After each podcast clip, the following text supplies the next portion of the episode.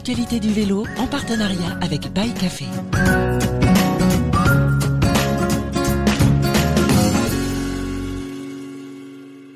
Bonjour, euh, ben, nous sommes aujourd'hui ici à Aix-en-Provence, euh, donc euh, avec Julien Camille, donc Julien qui vient de réaliser un film sur la vie du grand champion René Vietto. pour certains d'entre vous, peut-être que ça cause pas, mais pour beaucoup, ça évoque quand même beaucoup de souvenirs, notamment avant-guerre et après-guerre, puisque ce coureur a, eu un, très grand succès dans cette période-là. Et donc Julien a travaillé pendant trois ans, hein, Julien sur la recherche documentaire pour euh, réaliser ce, film.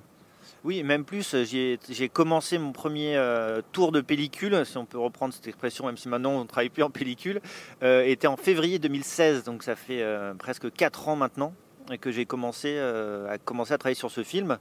Euh, qui vient en fait d'un travail que j'avais fait déjà autour du sport et du cinéma. Je m'étais intéressé à l'histoire du cyclisme et j'étais retombé sur cette histoire de René Vietto, donc euh, célèbre pour avoir donné euh, sa roue et son vélo deux jours d'affilée à Haute-en-Amagne en 1934 pour lui permettre de conserver sa tunique jaune et de gagner le Tour de France 34.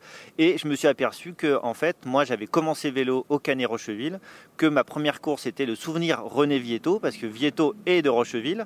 Euh, et du coup, je me dit, il y a quelque chose à faire. Euh, et de fil en aiguille, j'ai rencontré des personnes. J'ai rencontré notamment René Bertrand à Marseille, qui a toutes les archives Vietto et qui a ce fameux orteil que Vietto se serait coupé pour pouvoir terminer euh, le Tour de France. Donc on va découvrir sur ce film effectivement le fil d'Ariane que tu as commencé à tirer à partir de cette petite coupe que tu as gagnée quand tu étais jeune. Ça c'est formidable comme histoire. Donc euh, comment as-tu fait pour retrouver tous ces témoins-là? Parce que ce, documentaire est très intéressant, il fait ressortir un certain nombre de souvenirs et met en avant des, champions de l'époque qui témoignent aussi de la, la rudesse et des difficultés qu'ils avaient à l'époque dans ces courses, notamment dans le Tour de France. Alors, c'est un peu comme une boule de neige en fait. Euh, j'ai commencé, comme tu dis, à tirer ce fil-là. J'ai rencontré René Bertrand qui m'a euh, donné contact avec euh, Pascal Niazzo, par, exemple, qui est, malheureusement décédé l'été dernier, qui avait fait le Tour de, France 1947, le premier d'après-guerre. qui était un ami très proche de René Vietto. Donc j'ai rencontré Pascal Niazzo, après j'ai rencontré José Mirando. Et de fil en aiguille, en fait, je me suis aperçu que j'avais une vraie histoire qui était en train de se construire à la fois sur René Vietto, mais aussi à la fois sur tout ce cyclisme-là des années 30 et des années 40, euh, qui, étaient, euh, qui, sont pour moi les grandes heures des épopées cyclistes. Euh, où il y a des, vraies légendes qui se créent, où il y a, quelque chose, où, les, gens sont, et les coureurs sont transcendés et investis de tout ce qu'on aime dans les légendes en fait. quelque part, ça nous est égal de savoir la vérité. Tout ce qu'on veut, c'est qu'on raconte des belles histoires. Et j'avais ça qui est en train de se construire. Effectivement, aujourd'hui, avec les caméras qui suivent les coureurs partout, avec les GoPro même installés sur les vélos, on, a, on perd un petit peu de ce mystère qui ressort bien dans ton film. Et, justement, euh, il y a une question qui me vient, c'est pourquoi le titre euh, Le roi mélancolique Est-ce que justement cette mélancolie, euh, tu l'as retrouvée dans ces témoignages et dans, cette histoire? En fait, euh, au début, j'ai essayé de comprendre, euh, en interrogeant les différents témoins, euh, qui il était vraiment, parce qu'il y a un mystère autour de René Vietto. c'est à la fois quelqu'un qui paraît extrêmement rude, pas, forcément très sympathique, et en fait, autant j'avais des témoignages disant que René était quelqu'un de joyeux, de, très, très sympathique, et d'autres personnes qui me disaient qu'il était quand même très ombrageux, très sombre. Il parlait pas trop à l'entraînement, il fallait euh, pas parler, pas manger, euh, pas boire, il fallait faire 400 km deux jours comme de nuit, euh, par moins 10, par 40 degrés. Enfin, c'est ça, il, il rechignait, il fallait qu'il se fasse mal quelque part. Et je voulais savoir d'où venait en fait cette volonté ou cette, ce besoin de souffrir euh, par le vélo et dans l'entraînement de vélo.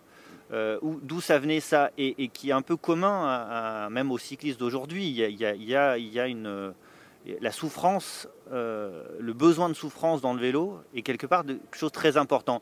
Et Vietto cristallisait ça. Et donc j'ai essayé de comprendre d'où ça pouvait venir. Et au fur et à mesure des témoignages, notamment en allant voir Olivier Aralambon, qui est philosophe, écrivain et qui a écrit des choses formidables sur, sur le vélo, euh, il m'a parlé de cette histoire de mélancolie. Euh, mélancolie sportive qu'on peut retrouver chez Frank Vandenbroek, chez Pantani. Ces, personnages qui, euh, quelque part, ont, ont, atteint le sommet de leur vie sportive par un petit peu par, par leurs échecs quelque part. Et que c'est là où ils ont accédé à cette notion de légende, c'est en ne réussissant pas la vie qu'ils cherchaient à réussir. Mais quelque part, est-ce qu'ils n'ont pas réussi aussi là-dedans? Effectivement, je trouve que ça donne de la profondeur au personnage, cet aspect mélancolique. Ce qui m'a aussi frappé dans ton documentaire, c'est euh, le fait que René Vietto était quand même un inventeur extraordinaire. Il a fait progresser le vélo et sa personne, euh, finalement, le connaît vraiment. Euh, notamment sur les, sur les portes, sur les, sur les portes bidons qu'il a fait descendre, etc. tu as, tu as des, anecdotes à nous dire sur, ce, ces aspects matériels et inventions dont était capable René Vietto? Ah, il, était constamment en recherche euh, d'avancées techniques. C'est-à-dire que pour, pour, il avait déjà compris avant-guerre euh, que pour aller plus vite, il fallait réduire le poids des, vélos. Donc euh, il coupait ses cintres de guidon au maximum pour qu'il ait juste la place de la main de manière à gagner du poids. On, a dit qu'il perçait ses cadres à des endroits stratégiques pour pas l'affaiblir mais pour gagner du poids. Et évidemment, quand on voit les photos de 1939, c'est le seul de tout le peloton du Tour de France à avoir le bidon sur le cadre et non pas sur le guidon. Et en 47 encore, si on regarde les photos de 47, euh, la plupart des coureurs, ils ont le bidon sur le, bidons sur le guidon. Et lui, avec Lazarides qui était son protégé, ils avaient le guidon sur le cadre. Euh, donc il y a ça. Il y a le fait qu'il perçait ses chaussures pour à la fois aérer les pieds et pour que l'eau ne reste pas quand il pleuvait. Euh, il, avait mis euh, la potence aussi. La, potence, oui. Alors ça, la potence, très vite, il a, il a son guidon, il le surbaissait, comme les coureurs sur piste, pour pouvoir être bas. Et puis il élargissait son guidon de manière à, ce qu'il dit, pour, élargir, pour pouvoir pédaler en mettant bas et en, en pouvoir respirant, voilà, en élargissant la cage thoracique il, pensait à ça, à mettre, à mettre les freins de, avant derrière la fourche, de manière à ce que s'il y a un problème, le frein il reste bloqué, il ne s'en aille pas s'il si, si, pète. Voilà, il réfléchissait à tout ce genre de choses, était constamment dans le vélo à réfléchir à, avancer. De ces petits détails émaille le documentaire de, Julien. Donc, euh, euh, donc, il va y avoir bientôt une, euh, une première projection donc à, Lyon. Donc, ça se passe où et quand et quels sont les détails? Alors, je suis très content parce que ça se passe dans le festival qui est organisé au Sport, Littérature et Cinéma, qui est organisé à Lyon depuis 6 euh, ans maintenant, 6-7 ans, c'est la 7 édition, je crois bien, ou la 8 bref. Euh, c'est un festival qui est installé, qui est reconnu, et euh, la projection se fera à l'Institut Lumière, dans la petite salle de l'Institut Lumière, donc quand même là où on a inventé le cinéma. je suis particulièrement heureux de ça. Euh, et ça sera à 15h le samedi 1er février. Donc ça sera à la fois une première euh, mondiale, quelque part, là où on a inventé le cinéma. D'accord, toujours un lien avec l'histoire. Et quels sont tes projets après, Julien Maintenant que tu as terminé, enfin, c'est pas fini parce que euh, le, le, documentaire va suivre sa carrière et tu vas accompagner ce développement pour que un maximum de personnes puissent le voir, peut-être sous d'autres formats, en fonction des, des, demandes qui se seront faites pour la télévision ou autre. Euh, quels sont tes projets par ailleurs? Euh, Oui, alors déjà, je vais accompagner le film au maximum jusqu'en juillet, puisque quand même en juillet, le tour part de Nice. Euh, et, c'est la patrie de René Vietto et le tour va aller sur les chemins d'entraînement de René.